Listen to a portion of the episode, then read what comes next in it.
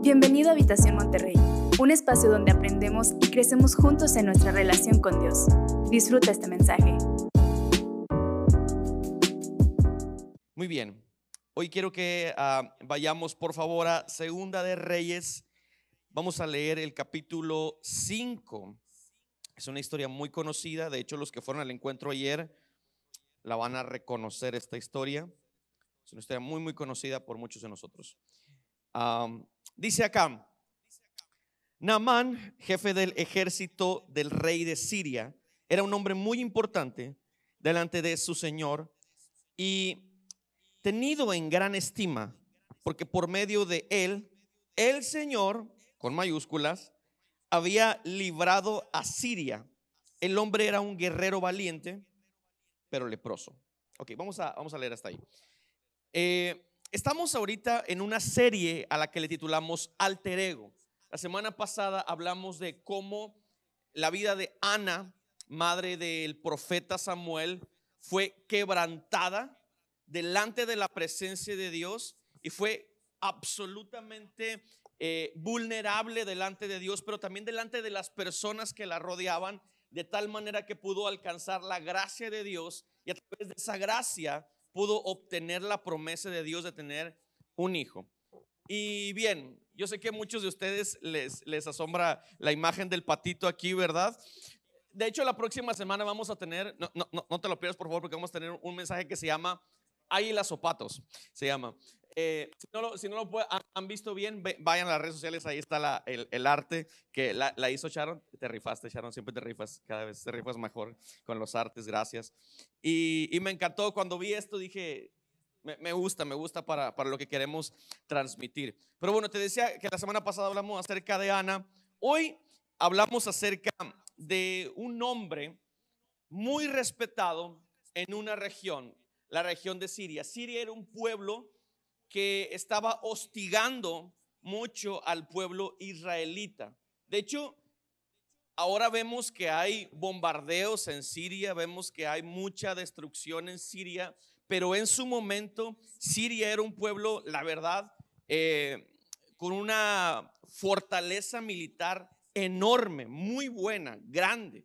Y de, de hecho me llama mucho la atención que Dios de alguna manera como que le estaba dando un escarmiento al pueblo de Israel por su comportamiento, ¿sabes? De alguna manera como que Dios le estaba dando eh, una especie de castigo al pueblo de Israel y estaba usando a Naamán para poder castigar al pueblo de Israel. Entonces, me, llama mucho la atención por lo que leímos ahorita. Dice,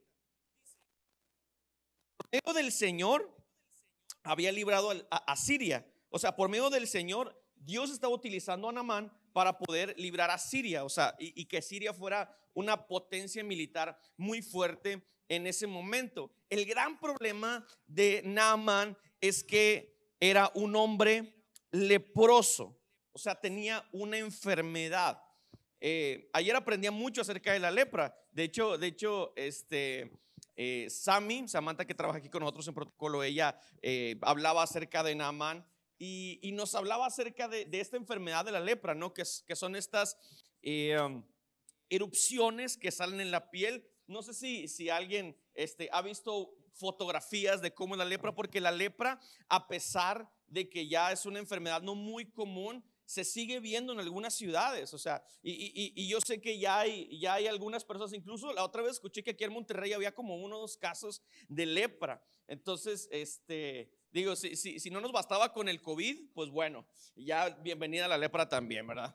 Este, pero bueno, el Señor la reprenda en el nombre de Jesús.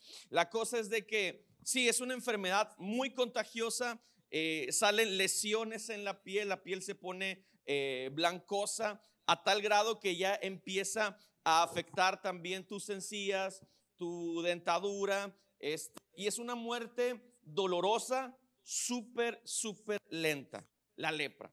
Y este hombre, Naamán, tenía esta increíble vida pública donde era muy respetado, era un hombre amado y que lo tenían en muy buena estima, eh, pues su rey, su jefe, ¿verdad?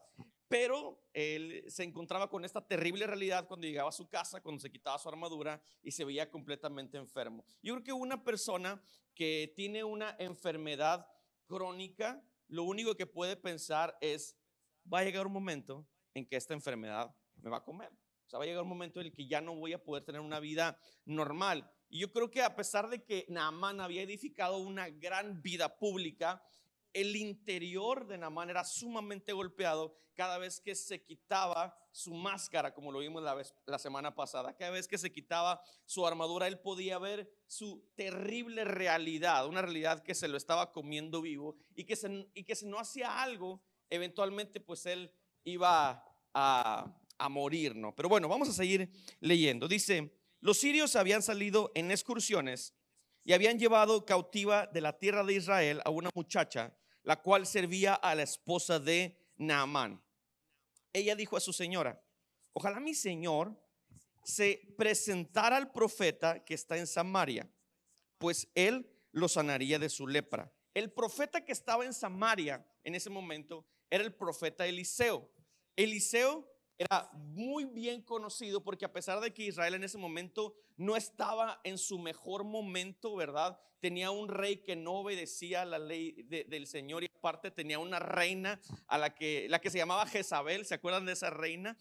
Pero como bueno, eh, Eliseo amaba mucho su pueblo, ayudaba en las estrategias tácticas y, el profeta Eliseo les decía al ejército de Israel, vente por acá, vete por allá. Entonces era muy famoso entre el pueblo de Israel, sobre todo porque Dios estaba con él. Y esta mujer, a pesar de que era esclava en la casa de Naamán, él conocía muy bien y él vio la condición de Naamán y le recomienda, ¿sabes qué? Sería bueno que mi señor Naamán fuera a ver al profeta. Seguimos leyendo. Naamán entró y habló con a su señor. Así y así ha dicho la muchacha que es de la tierra de Israel. El rey de Siria le dijo, anda ve y yo enviaré una carta al rey de Israel. Partió pues llevando consigo 330 kilos de plata, 66 kilos de oro y 10 vestidos nuevos. Ahora, me asombra muchísimo la manera en que a veces concebimos el, el que yo pueda obtener un bien de Dios, ¿no? Fíjate lo que le dice la mujer. Le dice, en Samaria hay un profeta. O sea, sabemos que los profetas no operan, o en ese momento se sabía que el profeta no operaba por sí mismo, que había una fuerza sobrenatural que operaba a través del profeta. Pero entonces el, el, hombre este, más se sentía como que con esa eh, autoridad de llegar a ser un, un cambalache, ¿sabes? Un intercambio. Tú me sanas y yo te doy esta cantidad de dinero. Me encantó lo que dijo Checa hace un momento. Dijo, nosotros cuando venimos a ofrendar nuestro tiempo, nuestro dinero, nuestro amor, nuestro cariño a Dios, no es porque queramos comprar la bondad de Dios. ¿Si me sigues hasta acá familia? No es porque queramos comprar un bienestar de parte de Dios. Nuestro corazón y lo que damos a Dios es simple y puro agradecimiento. Nosotros hoy estamos acá porque estamos agradecidísimos con Dios. Nosotros sacamos nuestra cartera y decimos, Señor, aquí está y te lo doy con todo mi corazón porque estamos agradecidos con Dios. Yo no espero comprar un favor de Dios, pero una persona que tiene la cabeza llena de orgullo, que ha tenido años construyendo un estatus, esa persona cree que puede hacer un intercambio en cualquier tipo de escenario. Hello. Cuando vino la pandemia, nos dimos cuenta que pobres y ricos padecían por igual. Y venían ricos con un montón de dinero al Zambrano. Atiéndanme. Y el Zambrano decía, ya no podemos, estamos llenos. No podemos. No, pero es que yo tengo mucho dinero. Sí, pero es que tenemos muchos pacientes. Ya no podemos. Y nos dimos cuenta que no hay absolutamente nada que nos garantice ni la salud ni la vida, que nuestra vida está en las manos de Dios. Que nuestra salud está en las manos de Dios. Que nuestra estabilidad está en las manos de Dios. Pero Naamán era un hombre que había construido una vida pública excelente, intachable y él sentía con el derecho de comprar su milagro. Y entonces fue con el profeta, más bien fue con el rey. ¿A dónde le dijeron que fuera? Con el profeta. Pero el rey lo, manda directamente con el rey. Vamos a, a seguir viendo lo que pasa acá.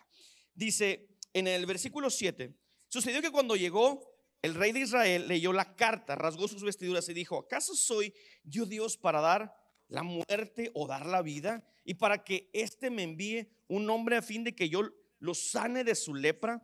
Consideren pues y verán cómo él busca ocasión contra mí. Pero sucedió que cuando Eliseo, el hombre de Dios, oyó que el rey de Israel habla rasgando sus vestiduras, envió decir al rey, ¿qué has rasgado tus vestiduras? Que venga a mí y sabrá que hay profeta en Israel. Y, me encanta esto, ¿no? Y hay, hay cosas que, que la historia de Namán nos enseña. Y la primera que quiero compartirte es que no debemos menospreciar las voces que nos llevan a Dios. Jamás. Mira, la, la primera persona que le recomienda a Namán, ve con el profeta, es una esclava. Ahora, la esclava no tenía ninguna necesidad. No tenía necesidad de decirle, era esclava. Eh, no era dueña de su tiempo. Escucha esto, no era dueña de su cuerpo. No era dueña, no tenía dinero, no tenía absolutamente nada. No era dueña de nada. Por mí que se muera el viejo feo ese, ¿verdad? Me vale. Pero su corazón, el corazón de la esclava fue movida a misericordia y le dice a la esposa, oye, en Israel hay profeta, hay un profeta en Siria, deberías de ir, de, perdón, en Samaria, deberías de ir a visitarlo. Creo que él puede traerte sanidad. Y sabes que eh, a veces cometemos el gravísimo error de menospreciar las voces que a veces nos llevan a Dios, ¿no? A veces los padres cometen el grave error de menospreciar las voces de sus hijos. A veces yo eh, cometo el error de, dejar de escuchar voces simplemente, a veces porque, no, soy el pastor, ¿verdad? Y yo soy el que tomo las decisiones en esta iglesia. Pero a veces, los, los, allá los niñitos que están gritando, tienen, eh, tienen una presencia de Dios tremenda, a veces más elevada que, que la de muchos de los que pudiéramos pensar que tenemos una presencia de Dios. Y es increíble cómo Dios nos habla a través de esas voces. Es increíble cómo eh, personas que a lo mejor no están tan conectadas con la iglesia local, nos hablan de Dios y nos conectan con su presencia. Entonces, no hay una sola voz que podamos minimizar en este camino que estamos caminando tú y yo acá. Si una voz nos dirige a Dios, si una voz nos dirige a su presencia, nuestros oídos deben de estar prestos para escuchar esa voz. Me encanta porque eh, Naamán toma la decisión de escuchar esta voz y lo hace. Pero la segunda cosa que nos enseña Naamán es que necesitamos de verdad vencer la tentación del orgullo. Creo que muchas de las cosas que vivimos y que pasamos en este momento tienen que ver con nuestro orgullo y de pensar que estamos eh, o que estamos bien o que tenemos lo suficiente para hacer un intercambio bueno y saludable. Y, no siempre es así. Fíjate, nada más para que veas el poder que tiene Naamán. Naamán dice la Biblia que, que llevó 10 talentos de plata al rey para obtener su milagro. Ahora, un talento de plata es más o menos 34 kilos. ¿Lo pusiste? No, ¿verdad? Sí, ok. Dice, un talento de plata, ahí está, perfecto. Un talento de plata son más o menos 34 kilos. Eso es lo que equivale a un talento de plata. Ahora, dice la Biblia que él llevó 10 talentos de plata, que son 340 gramos. Un gramo de plata en México cuesta 17.54 pesos mexicanos. Eso es lo que cuesta un, gramo, perdón, un gramo de plata. El tipo lleva 10 talentos o sea, 340 mil gramos.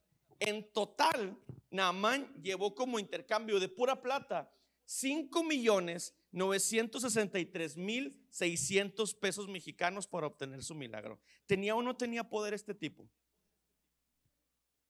Y no estoy contando el oro. El tipo llevó 5 millones. Sáname de la lepra. Slim, o sea, un slim total, ¿verdad? Tony Stark le quedó flojo, ¿verdad? El amigo este. Es increíble cómo a veces nuestro orgullo, en nuestro orgullo, pensamos que podemos obtener bienestar de Dios. Pero el primer desafío que Namán nos enseña es vence el orgullo. Fíjate lo que dice el doctor John Piper. John Piper dice, cuando uno toma tres tipos de tentación, la sabiduría, el poder y las riquezas, y los lleva a la confianza en uno mismo, estos forman un poderoso aliciente hacia la expresión máxima del orgullo, el ateísmo.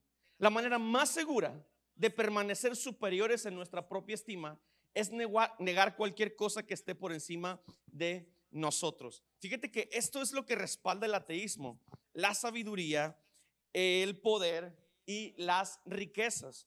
Tú te vas a encontrar con ricos que te van a decir, yo no necesito a Dios porque tengo poder. No, no necesito a Dios porque tengo riquezas. Ahora, eh, nos queda claro que Dios viene a alcanzar a pobres y a ricos. Dios no tiene distinción de ese tipo. Pero una persona que se considera que está en un buen estatus social, él considera que no necesita a Dios en absoluto. Ahora, lo que me asombra muchísimo es que hay personas que no tienen ni sabiduría, ni poder, ni riquezas, pero ellos dicen, no necesito a Dios. Sorprendente. Es sorprendente cómo tienen su cabeza llena de orgullo. Yo no necesito absolutamente nada de Dios. No quiero nada de Dios. El problema es cuando se encuentran con su realidad. ¿Sabes que a pesar de que Namán lo tenía absolutamente todo, él se quitaba su armadura y veía su realidad. Nuestra realidad nos hace ver nuestra necesidad de Dios. Es por eso que necesitamos realmente ser sinceros con nosotros y vulnerables y decir, esta es mi realidad. Por eso cuando venimos a Dios, Dios nos confronta con lo que realmente hay en nuestro corazón. Dios nos confronta con lo que realmente somos. A nadie nos gusta darnos cuenta que tenemos problemas en el matrimonio, a nadie. A nadie nos gusta darnos cuenta de que tenemos un problema social, que nos cuesta relacionarnos con las demás personas. A nadie nos gusta darnos cuenta de que tenemos un problema de falta de carácter y que por todo explotamos y que por todo hacemos un pleito. A nadie nos gusta darnos cuenta que tenemos una depresión larguísima. Pero cuando venimos a Dios, lo primero que hace Dios en nuestra vida es ponernos un espejo y nos hace darnos cuenta de nuestra realidad. Wow, esto es lo que soy. Esto es lo que tengo en el corazón. Wow, mi matrimonio está problemado. Wow, necesito un cambio de raíz en mi vida. No puedo seguir viviendo este estilo de vida que estoy viviendo. Lo primero que Dios hace en nuestra vida es confrontarnos con nuestra realidad cada vez que Namán se quitaba su armadura, él se daba cuenta de que tenía una realidad que nadie conocía, solamente él. Y eso es lo que Dios hace con nosotros en la intimidad. Por eso lo primero que Dios nos desafía hoy a hacer acá es, entrega tu orgullo. Entrega tu orgullo y date cuenta que no estás tan bien como tú crees, que tu matrimonio no está tan bien como tú crees y que necesitas entregar cada área de tu vida al Señor para que Dios pueda traer sanidad a tu corazón. No vas a poder intercambiar por un bien tu milagro. No vas a poder intercambiar por cualquier bien un bienestar de parte de Dios. Lo único que necesitas es humillarte delante de su presencia. Fíjate lo que dice y con esto termino este punto. Dice C.S. Lewis, un hombre orgulloso siempre mira con desprecio a cosas y a personas. Y por supuesto, cuando uno está mirando hacia abajo, no puede ver lo que está por encima suyo. O sea, si es Luis lo que dice es, el orgulloso siempre mira a los que están debajo de él. Pero si, si solamente haces el ejercicio de mirar hacia arriba, vas a saber que eres chiquitito. Vamos a ver que somos chiquitos, vamos a ver que somos frágiles y que necesitamos de Dios, que no estamos tan bien como nosotros creemos. Sigamos leyendo. Dice en el versículo, em, el versículo 8, dice, pero sucedió que cuando Eliseo, el hombre de Dios, oyó que el rey de Israel había rasgado sus vestiduras, envió a decir, perdón, vamos al 9, dice, entonces Namán llegó con sus caballos y su carro y se detuvo ante la puerta de la casa de Eliseo. Y Eliseo le envió un mensajero que le dijo, ve, lávate siete veces en el Jordán y tu carne te será restaurada y serás limpio. Y eso estaba trabajando la vida de Namán, en su orgullo. Fíjate lo que le contesta Namán. dice, eh, Namán se enfureció y se fue diciendo, he aquí yo pensaba que seguramente él saldría, que puesto de pie, invocaría el nombre del Señor su Dios y moviendo su mano sobre el lugar sanaría la parte leprosa. No son los ríos de Damasco, el Habana y el Farfar mejores que todas las aguas de Israel. ¿No podría yo lavarme en ellos y ser limpio? Y cuando la y, dando la vuelta se iba enojado, pero sus siervos se acercaron a él y le hablaron diciendo, Padre mío, si el profeta te hubiera mandado alguna cosa grande, ¿no lo hubieras hecho? Si te hubiera pedido todo el dinero que traes en el carro, ¿no se lo hubieras dado? Si te hubiera pedido el doble del dinero que trajiste, ¿no se lo hubieras dado? Si te pediría mucho más, pero ¿sabes qué es lo que le cuesta más al hombre? Vencer su orgullo y vencerse a sí mismo. ¿Qué? O sea, el tipo quiere que me humille. Y sabes qué es lo que a veces uno quiere con Dios, ¿verdad? Uno quiere venir a campañas y que y, venir uno viene en problemado y que venga un profeta, un, pastor, una persona que Dios usa y le ore y en ese momento su vida de un día para otro, ¡pum! cambie. Pero ¿sabes qué es lo que hemos aprendido en Dios? Es que Dios trabaja en procesos. Dios te pasa por procesos dolorosos. Dios te pasa por situaciones que son aprendizaje para cada uno de nosotros. Y cuando uno termina el proceso, no solamente Dios te da lo que tanto habías pedido, sino que te das cuenta, wow, estoy ya encarnando el carácter de Cristo en mi vida. No solamente tengo lo que tanto había pedido en oración, sino que ahora, gracias a este proceso, me parezco más a Jesucristo. Eso es lo que Dios hace a través de los procesos. Entonces, Namán vence su orgullo y empieza con, con el lavatorio, empieza con su bautismo y va y se sumerge siete veces. Y lo último que nos enseña eh, la vida de Namán y su alter ego es, no permitas abortar tu proceso antes de tiempo. Fíjate que cuando la Biblia nos habla del número 7, siempre nos habla de procesos completos. Dios completó el proceso de la creación en siete días. Y cada vez que en la Biblia nos salta un número siete, podemos ver que hay procesos completos. Algo que, que que también hemos aprendido a lo largo de la vida en Cristo es que Dios es digno de toda nuestra confianza. Que cuando Dios te dice que Él va a hacer algo contigo, Él eventualmente lo va a hacer. Cuando Dios te dice, yo voy a hacer algo en tu vida, yo voy a hacer algo con tu familia, yo voy a hacer algo con tu esposo, eventualmente Él lo va a hacer. Cuando Dios te dice, yo te voy a sanar, te voy a prosperar, te voy a llevar de esta victoria a esta victoria, o te voy a llevar de esta derrota y vas a pasar por el valle de sombra y de muerte, pero eventualmente yo estaré ahí contigo y te voy a dar esa victoria. Algo que he aprendido de parte de Dios es de que Dios siempre cumple sus promesas, el que no las cumple a veces somos nosotros y queremos dejar los procesos a medias.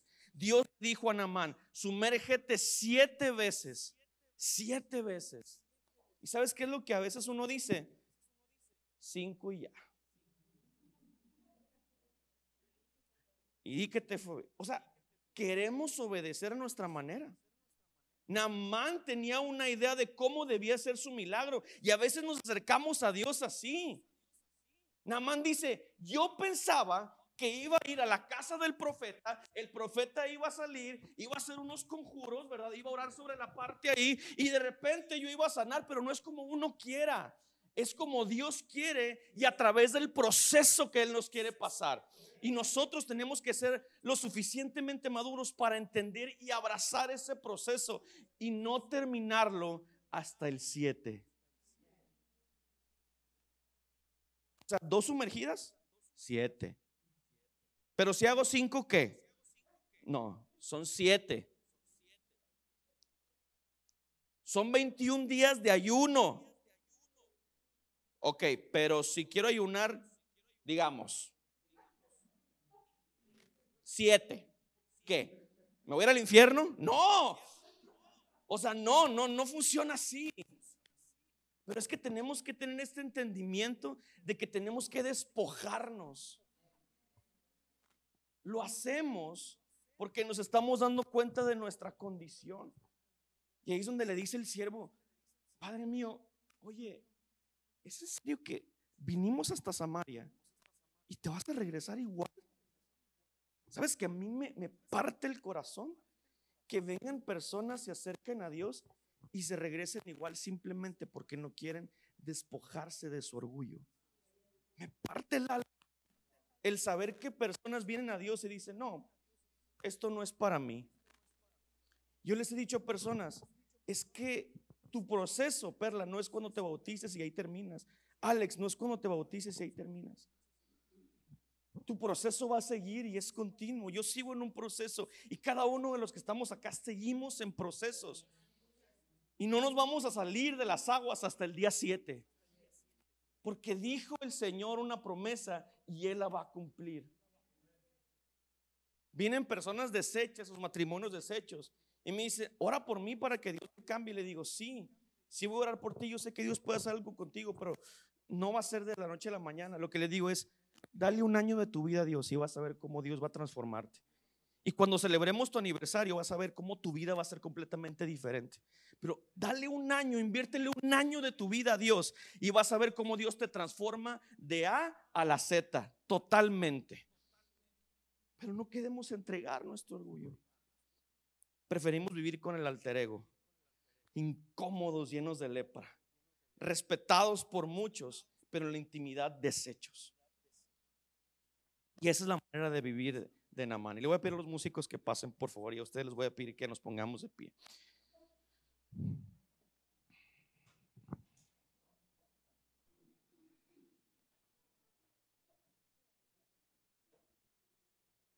Hebreos capítulo 12 y versículo 1 dice así, con esto quiero terminar.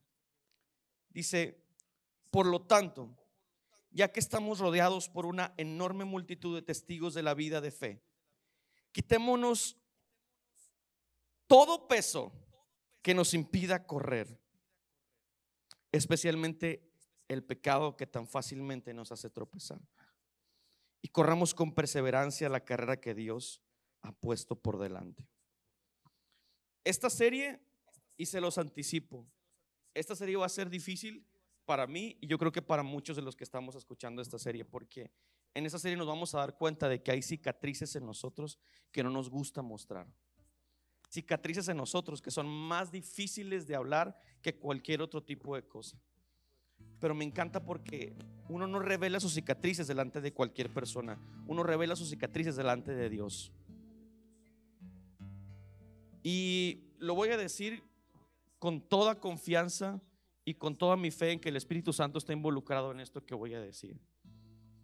Si en algún área de tu vida hay una cicatriz abierta, supurante, horrible, maloliente como la lepra, y tal vez está en tu alma, tal vez está en tu vida, quiero decirte que aquí hay una casa con brazos abiertos que está dispuesto a amarte y a hablarte de Dios a pesar de las circunstancias de aceptarte tal como eres y de amarte tal como eres. A veces despreciamos las voces que nos hablan de Dios, pero mira, aquí hay un montón de voces que te van a hablar de Dios y te recomiendo no los desprecies. Así que cierra tus ojos. Gracias por acompañarnos. Si necesitas conectar con nosotros, entra a www.iglesiahabitacion.com o búscanos en redes sociales como Habitación Monterrey.